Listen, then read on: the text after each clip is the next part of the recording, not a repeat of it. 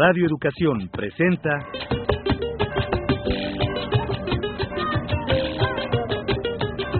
Encuentro con el Son.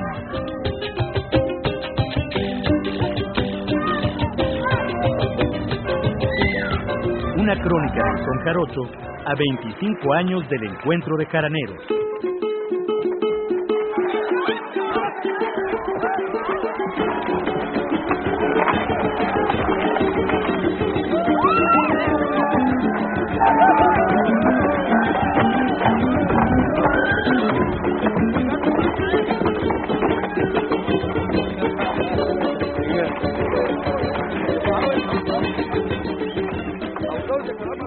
Amigos y amigas que sintonizan Radio Educación, me da muchísimo gusto saludarles.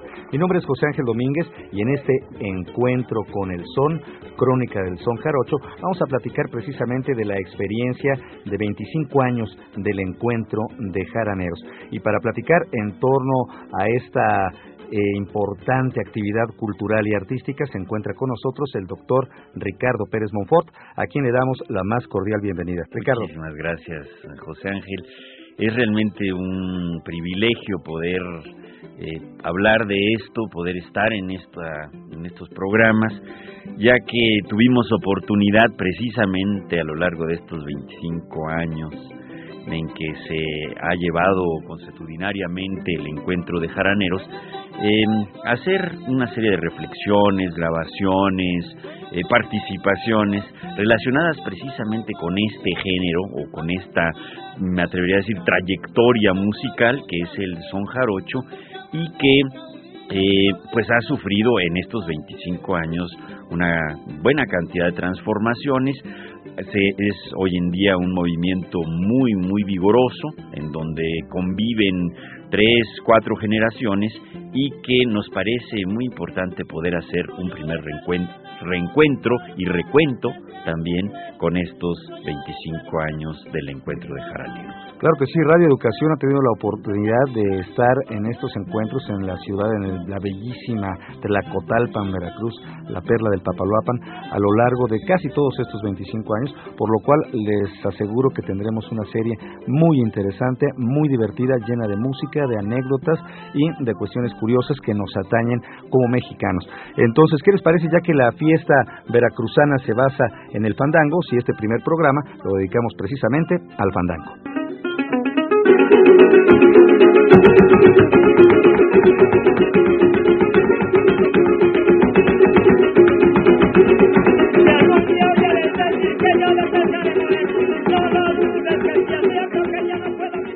Pues efectivamente, amigos y amigas, el fandango ha sido la fiesta jarocha por excelencia. Si bien tuvo sus variantes regionales a lo largo de toda su trayectoria histórica, en muchas localidades veracruzanas hoy así se le llama a la reunión festiva que comparten paisanos alrededor de una tarima, bailando el zapateado al son de los sones de arpas, jaranas y requintos, boconas y panderos, marimboles y quijadas.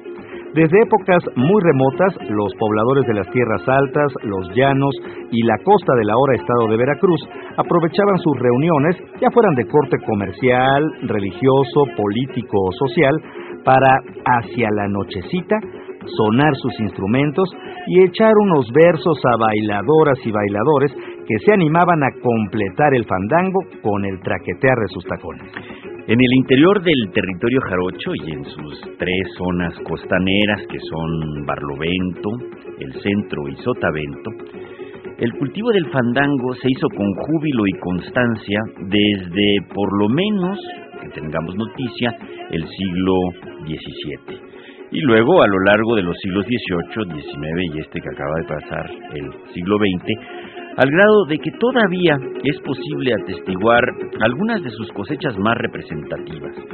Incluso gracias al tesón y al amor al pasado de sus principales entusiastas contemporáneos, la versada, los sones y el baile han visto un renacimiento en localidades como Playa Vicente, Minatitlán, Lerdo, San Andrés y Santiago Tuxtla, Alvarado y desde luego Tlacotalpan en el estado de Veracruz, pero también han tenido un renacimiento muy particular en la Ciudad de México y en otras ciudades del interior del país.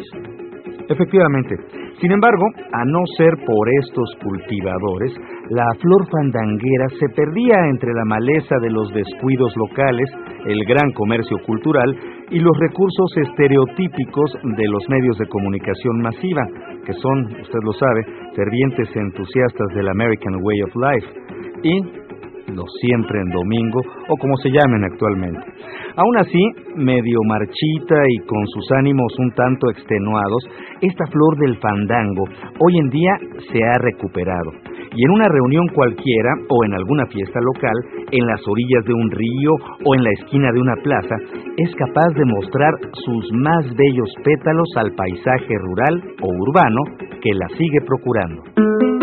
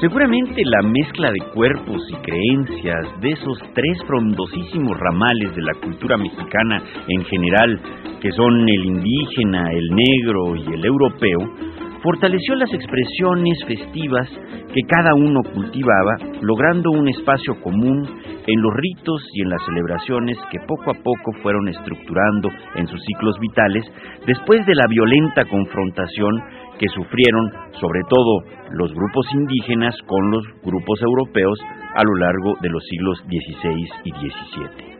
Sin embargo, desde entonces, en aquel despoblado y verde entorno veracruzano, las grandes distancias que separaban a pescadores y cazadores de comerciantes y acaparadores, a ganaderos de cañeros, a agricultores de arrieros, hicieron que se valoraran las reuniones de tal manera que éstas debieron cumplir múltiples propósitos. Y como no se desaprovecharon las oportunidades que brindaba el calendario impuesto por los conquistadores hispanos, los citatorios de corte católico no solo sirvieron para congregar a la población a los oficios religiosos, sino que productores y comerciantes, hombres y mujeres, jóvenes y viejos, también utilizaron esas reuniones para intercambios de un tipo que implicara menos presencia divina y más interacción humana, como comprar y vender, beber y jugar, enamorar y confrontar y por supuesto probar y bailar.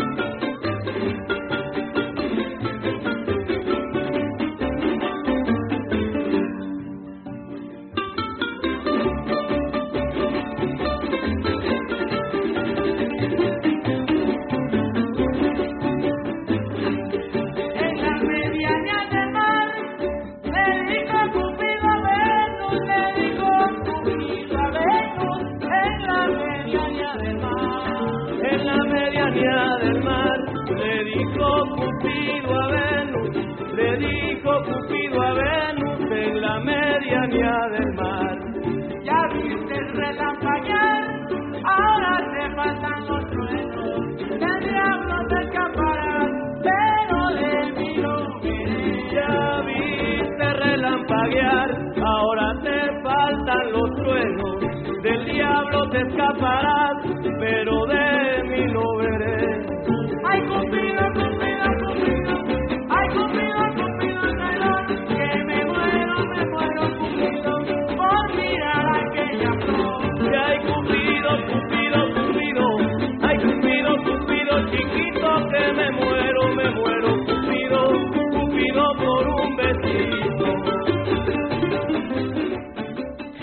importante destacar que eh, el fandango es eh, precisamente uno de los espacios o uno de los quehaceres culturales eh, que nos vienen desde el siglo XVII y desde luego se desarrollan ampliamente en el siglo XVIII, que muestran precisamente estas tres vertientes que conforman, me atrevería a decir, las raíces culturales de las expresiones populares de este país.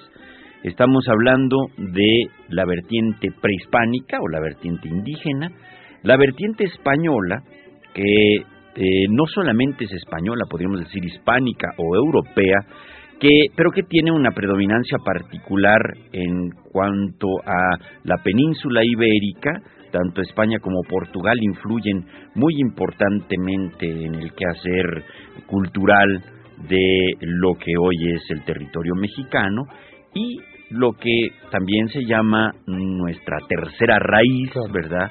Que es eh, el, esta vertiente africana o esta vertiente negra que se recompone y reconstituye en el mundo caribeño, ¿no? Y que desde luego eh, toca eh, pues no solamente el Golfo de México, que es el espacio que, que, le corresponde al Caribe, de hecho, sino que incluso llega a tocar otros espacios importantes como la costa de Guerrero o la, la costa de Oaxaca. ¿no? Sin embargo, para lo que nos interesa a nosotros, que es el fandango y desde luego los sones, eh, es muy importante entender que se trata de tres vertientes que se mezclan y que trataremos de ir desbrozando poquito a poco.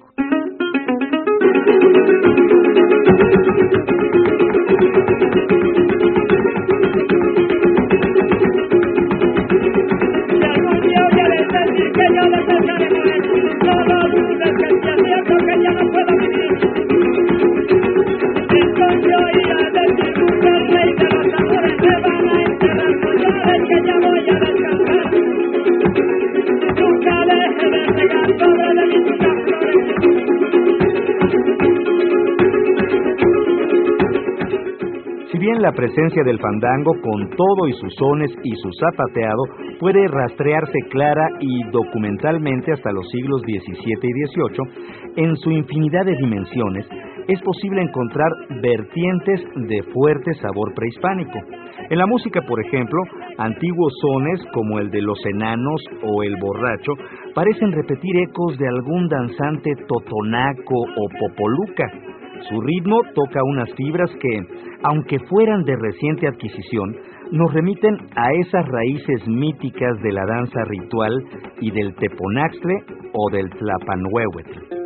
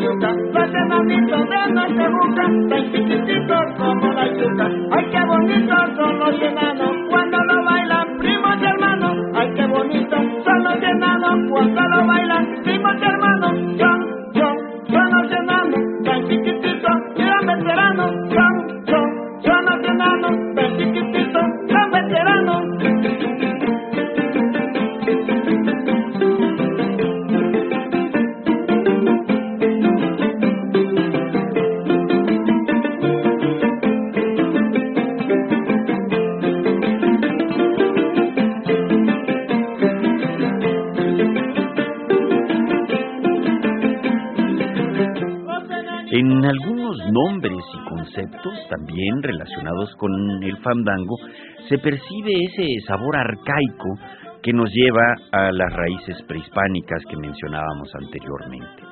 En el Agualulco, por ejemplo, eh, que es un son cuya etimología nos lleva a una zona henchida de agua, que eso es lo que quiere decir, este nombre del son, aunque hable a veces del bajío, o más bien parezca propio de los arrieros del siglo XIX, que de hecho, del siglo XIX y XVIII, que de hecho mm, eh, incorporaban o ligaban regiones muy complejas y muy lejanas como el Bajío o u Occidente con la zona del Golfo, este Agualulco incorpora una referencia, desde luego con este nombre náhuatl, que es cuestión que resulta bastante difícil de encontrar si buscamos en el repertorio de la música mestiza mexicana.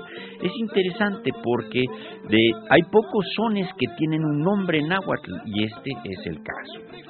Aún así, el sabio conocedor de costumbres e historias tlacotalpeñas, el arquitecto Humberto Aguirre Tinoco, relaciona el Agualulco con una tradición de los pueblos ribereños, de ahí precisamente de la zona de Tlacotalpan, que consiste en que, como él mismo lo dice, durante las crecientes del río, había una costumbre de instalar una tarima del baile jarocho a flor de agua, o sea, a un ladito, ¿no? Y sobre ella llevar a cabo la danza tradicional como la mejor demostración del placer y el fervor que inspiraba el agua. Por eso es que nos atrevemos a escuchar en este momento el agua luz.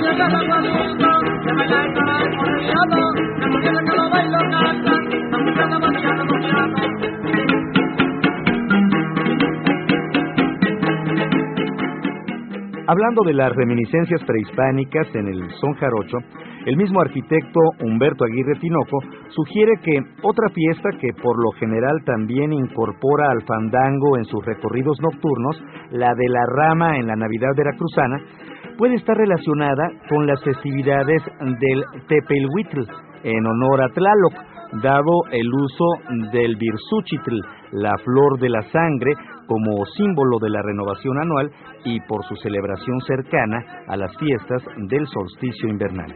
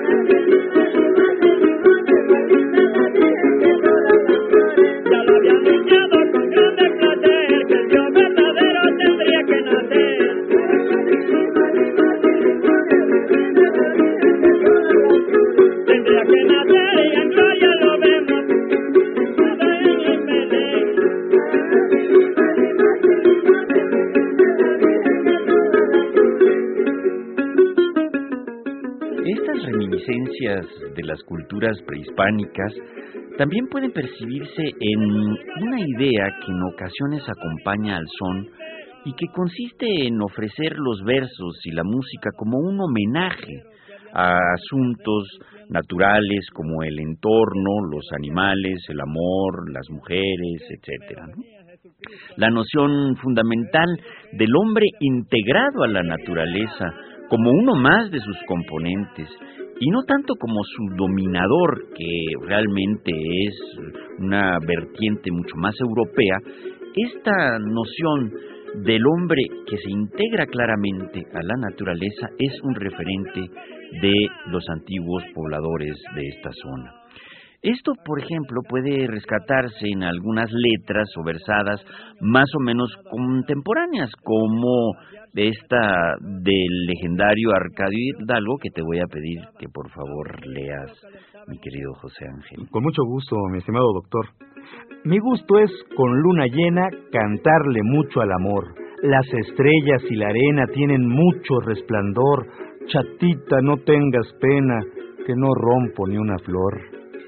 Bueno, y también en algunos bailes, como el de la guacamaya, cuya coreografía tradicional obliga a las mujeres a levantar y bajar los brazos al son del estribillo que va diciendo vuela, vuela, vuela como yo volé, la representación del aleteo puede llevarnos a la asociación libre con aquellas danzas solares que incorporaban a las aves como vínculos sagrados entre la tierra y el cielo.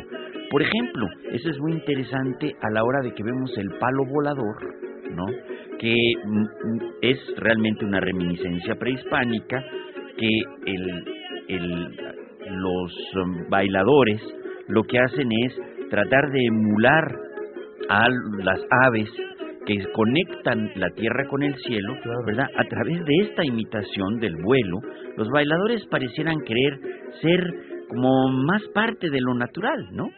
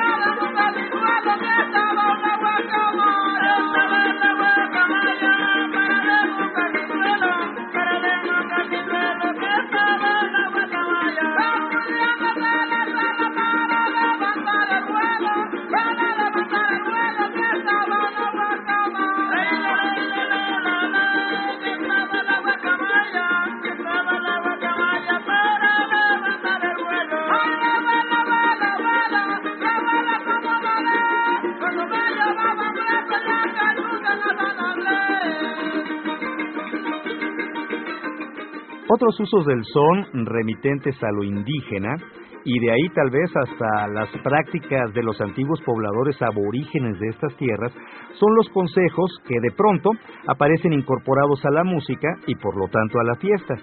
Si esta se celebra por algún casamiento, por ejemplo, todavía en algunas rancherías del sur de Veracruz se canta el copiao, este son se emparenta con el fandango a través de instrumentos y ritmos, lugares y versos, aunque tiene, como todos son, reglas y estructuras muy precisas.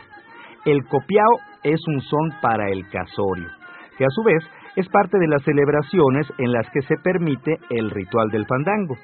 Este son invita a los padres de los novios a decirles consejos rimados, aunque diluidos con cierto humor chocarrero de procedencia difusa, tal vez hispana.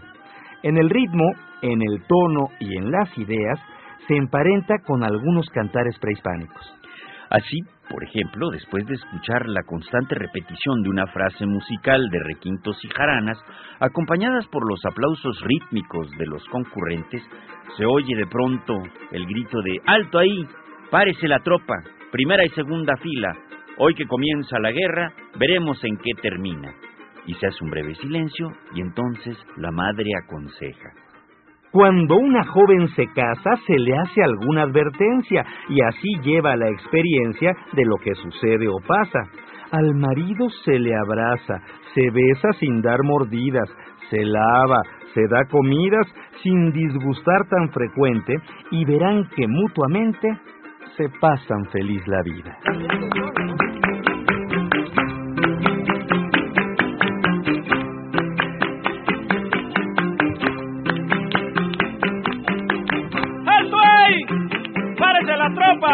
Primera y segunda fila, y hoy se comienza la guerra, veremos en qué termina.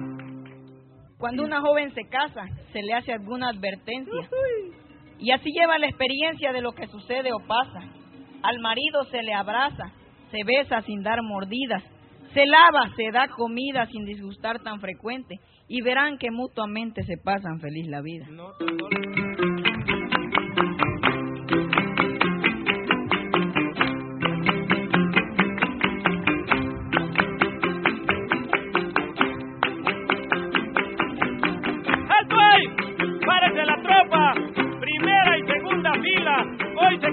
La guerra. Veremos en qué termina.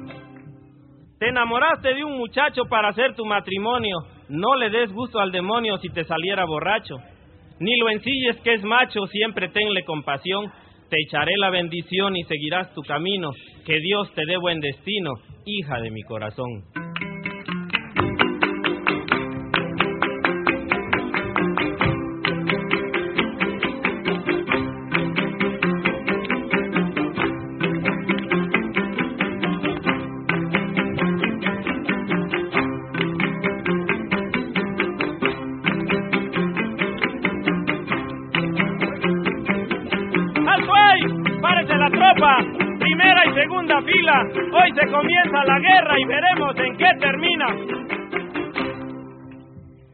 Mujer honesta y de buenos procederes, su marido más la quiere porque en nada lo molesta. Nunca des mala respuesta para que el hombre se engría. Trabaja y en Dios confía sin tardanza ni demora. La mujer trabajadora tiene bienes y alegría. Qué bonitos aplausos.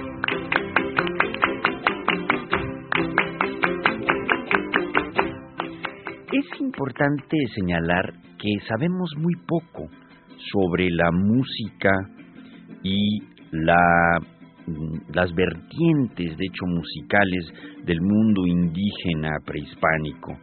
Por eso es muy difícil eh, establecer líneas muy directas entre lo que era la música prehispánica y lo que hoy es la música jarocha. Sin embargo, hay algunos factores que son interesantes, además de los ya mencionados, que tienen que ver con las metáforas o que tienen que ver con personajes que en la mitología indígena eh, tienen una importancia particular y que aparecen como temas centrales en el son jarocho. Tal es el caso del pájaro carpintero. El pájaro carpintero es eh, un personaje que lleva los mensajes de una región a otra, eh, tanto, digamos, del mundo natural como también de los distintos espacios que tienen que ver más con el mundo esotérico o con el mundo místico. El pájaro carpintero es un personaje, como bien lo sabemos, del son jarocho y que tiene desde luego su son dedicado y si se analizan los, eh, los versos de este son, se puede ver bastante claramente cómo existen estas reminiscencias o estos regresos al mundo prehispánico.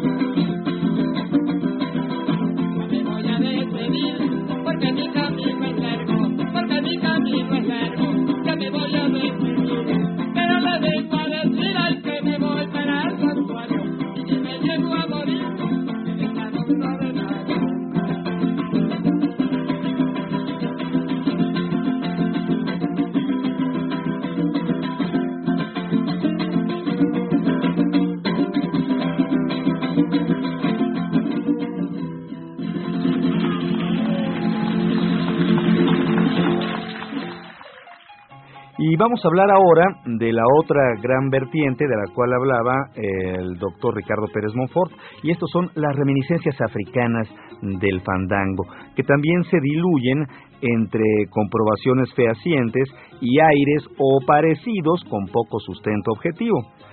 Si bien la población novohispana contó en todo su territorio con una gran cantidad de integrantes de origen negro y africano, estos lograron una muy buena concentración, principalmente en las zonas cálidas del Golfo de México. Además, esa fue precisamente la tierra continental más cercana al gran depósito de negros que fueron las Antillas y el Caribe en general durante los siglos coloniales. Veracruz, así, fue espacio compartido en dominaciones y ritos, en luchas cimarronas y fusiones raciales.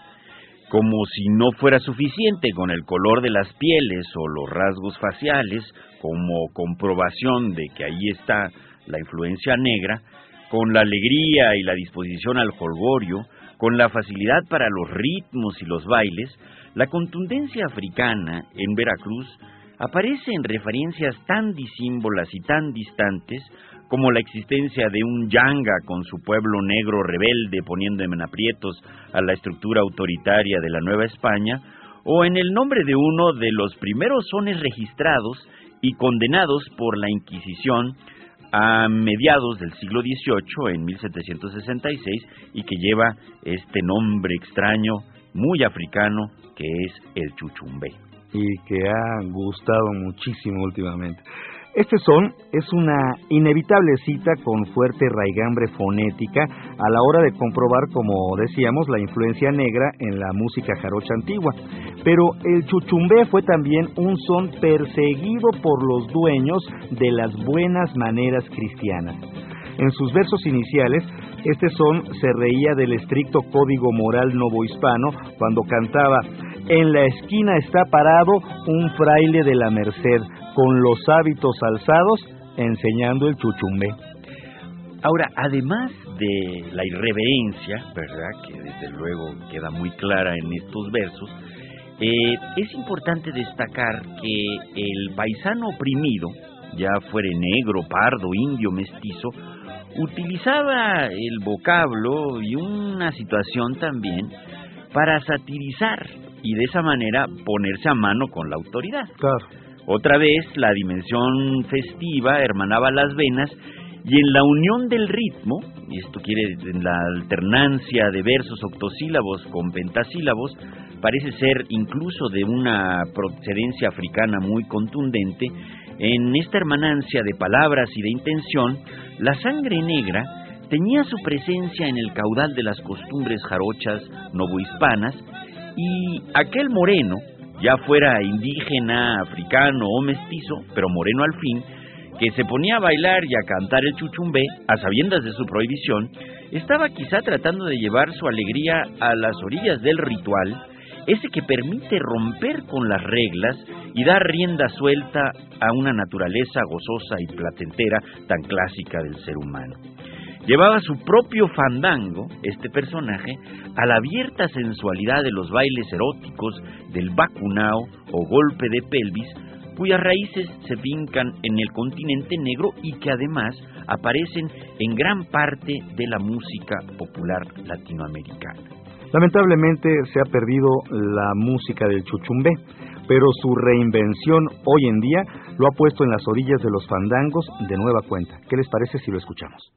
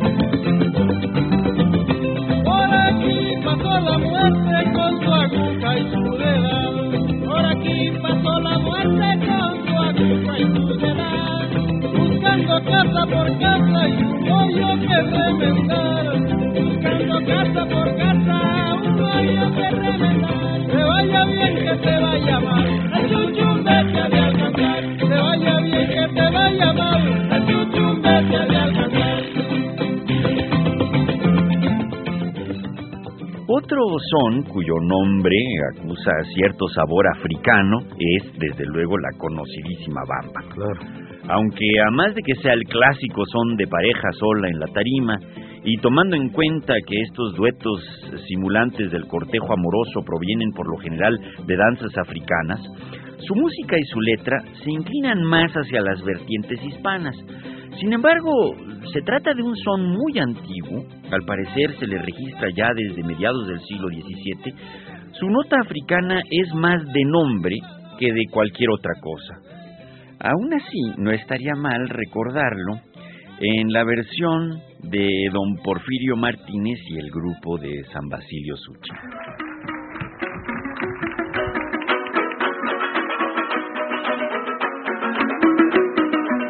Para bailar para bailar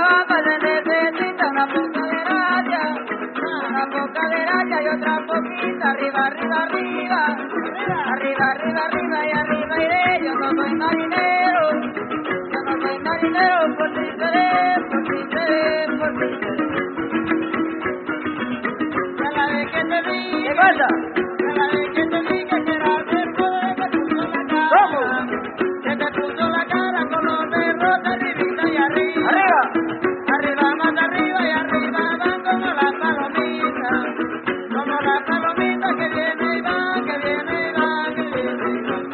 Que te dije, pa' la vez que te dije que era bonita, se te puso la cara. Se te puso la cara coloradita, arriba, arriba, arriba. Arriba, arriba, arriba y arriba va, qué bonito la baila. Qué bonito la baila es de mi pariente, arriba, arriba, arriba. Arriba, arriba, arriba y arriba voy, que pasen buena noche. Que pasen buena noche, mañana yo, y mañana yo, y mañana yo.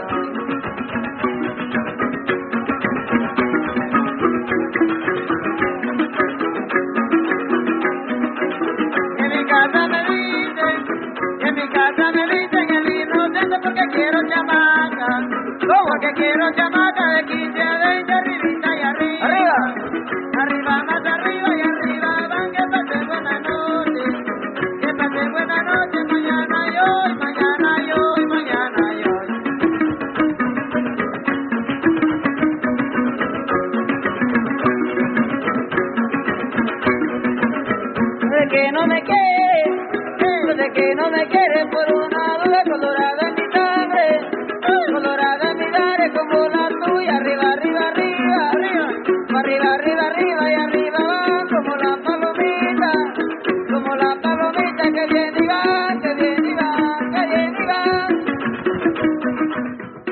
Amigos y amigas, un espacio en donde se combinan los flujos negros e indígenas del fandango es el espacio de la magia. Parte fundamental del rito arcaico, la magia se encuentra igual entre las rendijas de la tarima fandanguera que en las leyendas que acompañan a determinadas piezas musicales. Está en las palabras que articulan los animales protagonistas del son. Está también en las fuerzas sobrenaturales que se convocan en el baile y está, por supuesto, en la dimensión fantástica que rodea a vacas, toros, aves y peces, a sirenas y enanos, a chaneques y también a los diablos. Pero la magia y la dimensión ritual está sobre todo en la capacidad de convocatoria que tiene el fandango. Siguiendo el influjo de la versada, el baile y la música, la magia del entarimado llama a una concurrencia de muy diversa procedencia. Al fandango se acercan paisanos de todas clases, colores y orígenes, con la esperanza de cumplir con un rito. Si el ritual se oficia con propiedad, la magia va apareciendo al son del traqueteo sobre el tablado. Al parecer, taconeando, requinteando o jaraneando, se genera una energía tal que puede conducir a una experiencia extásica. Esa búsqueda del éxtasis, a partir de la magia que contiene la danza, el ritmo y la melodía del fandango, quiere unir las vertientes negras con las indígenas. Cuando la fiesta toca sus extremos, esa dimensión energética y placentera se dirige hacia los recursos primigenios del hombre, la concepción mágica del entorno y el paso de una condición natural a un acontecimiento sobrehumano. el fandango se convierte en una experiencia de alucinados, en una revelación, en un acontecimiento místico. Se le profesa una fe y una doctrina. Igual que muchos otros ritos, tiene su música propiciatoria, sus movimientos invocativos, sus convocatorias a las fuerzas extrahumanas. Su dimensión ritual también ha creado una jerarquía tanto terrenal como espiritual. Surgen así las figuras legendarias, los sacerdotes y las pitonisas del son. A su alrededor se concentran costumbres, historias, mitos y supersticiones.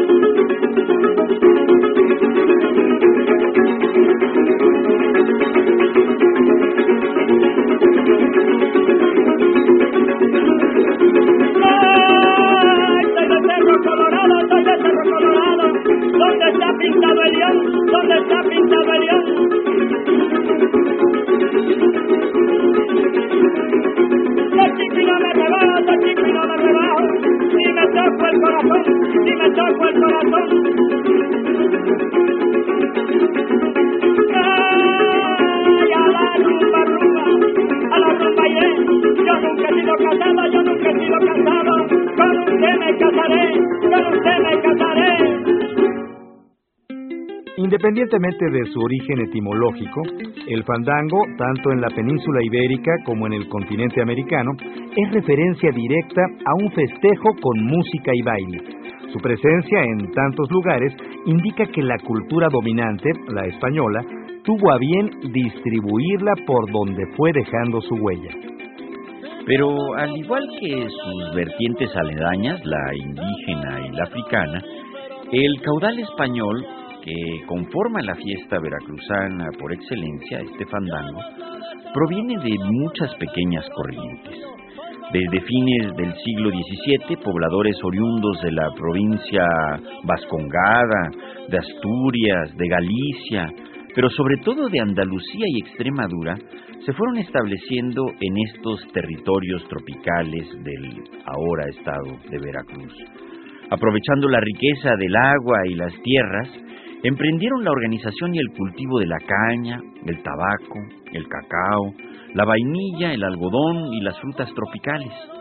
Estos productos eran cambiados por los granos básicos que provenían de las altiplanicies de la Nueva España o salían de estas tierras para beneplácito de los residentes peninsulares, creando inmensas fortunas basadas en el comercio y la explotación irrestricta del trabajo indígena y negro. Efectivamente.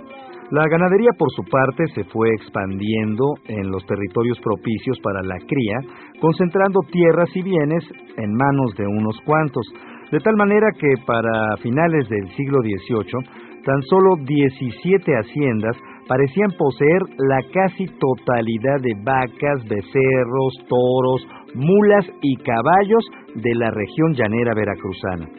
Pero para entonces, otra oleada migratoria proveniente de Castilla, de Asturias, de Galicia, de Cataluña, de Andalucía, de Santander y de las Islas Canarias fortaleció el mestizaje e intentó rivalizar con los viejos ricos españoles del trópico.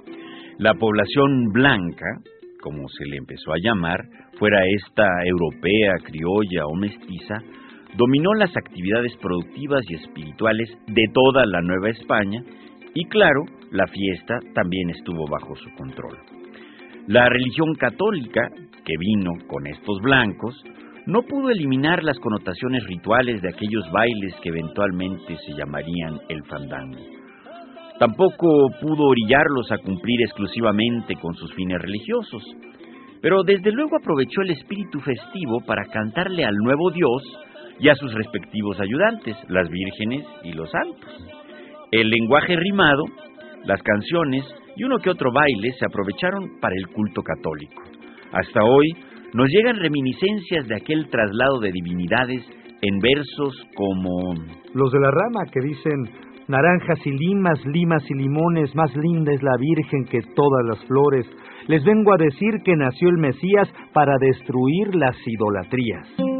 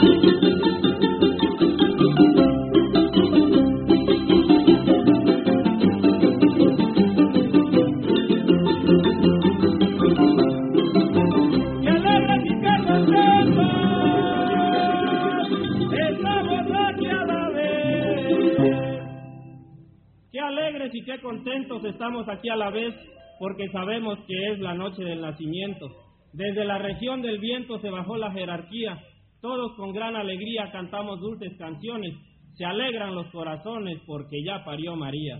Porque ya parió María.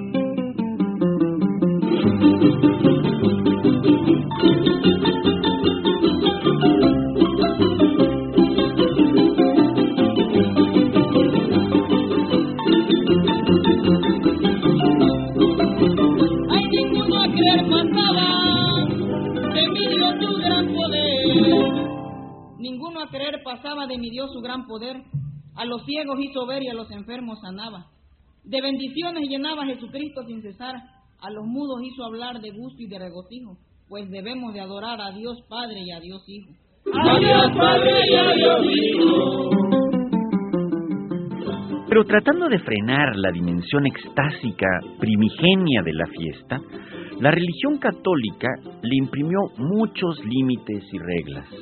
Sí, efectivamente, llegó incluso a perseguir a sus cultivadores, aunque también la reordenó en la imposición de las nuevas celebraciones y, como decimos actualmente, sin querer queriendo, le infundió nuevos bríos, ¿no es así, Ricardo? Claro, es por eso que eh, por estas limitaciones, por estas imposiciones, queda una preponderancia muy particular de elementos europeos de la península ibérica del siglo XVII y del siglo XVIII en el quehacer fandanguero.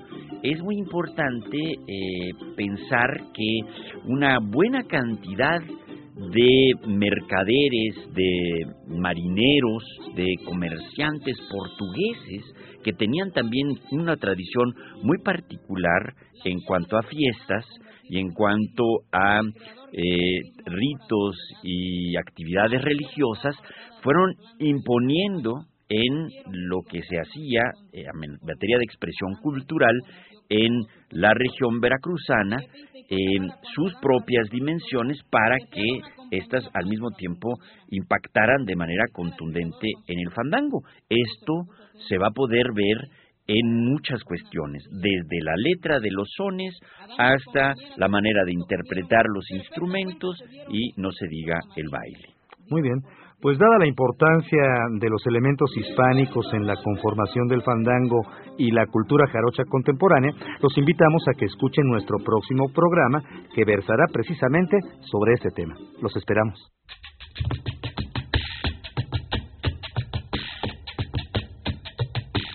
Radio Educación presentó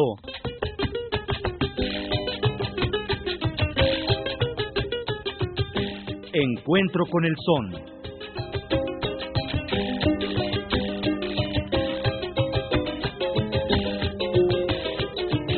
Una crónica del son jarocho a 25 años del encuentro de jaraneros.